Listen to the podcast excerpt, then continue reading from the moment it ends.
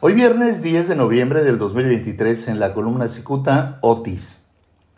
Atormentados porque se encuentran en una realidad trágica y desesperante, los habitantes de las zonas del puerto de Acapulco estallaron en llanto ante el evidente abandono gubernamental. La autoridad no supo responder. Y aunque el presidente diga que no nos fue tan mal, la realidad supera la ficción resulta fácil predecir que Morena perderá en Guerrero en la elección del año próximo. No es exagerado señalar que la tragedia que dejó el huracán Otis no tiene precedente en el Pacífico mexicano. Luego de una semana comenzó a reaccionar el gobierno al brindar ayuda a cientos de guerrerenses que lo perdieron todo.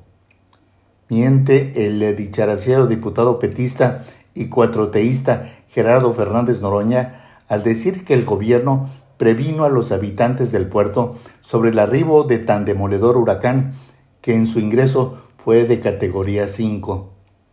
En su afán de lavarle la cara al gobierno, o mejor dicho, al presidente, el señor Fernández Noroña se atrevió a afirmar que hubo acción previsora e incluso se resbaló al buscar justificar que el presidente se atascó dentro de un vehículo del ejército.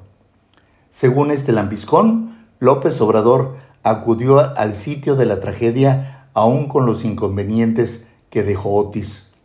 No dijo que AMLO debió ser rescatado en lugar de rescatar.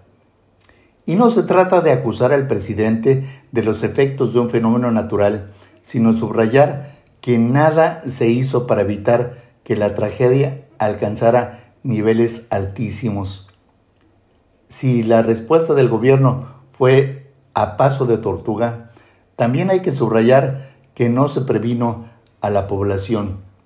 El primer mensaje del presidente fue a las 8 de la noche del martes 24, aunque en ese momento eh, las lluvias ya eran torrenciales y los vientos eran terribles.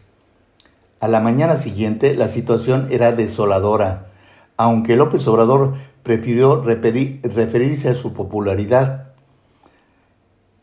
Tomó la decisión de irse por tierra, aunque la pandilla que le rodea no le dijo que la autopista que conduce a Acapulco estaba interrumpida por los deslaves, es decir, el puerto estaba incomunicado.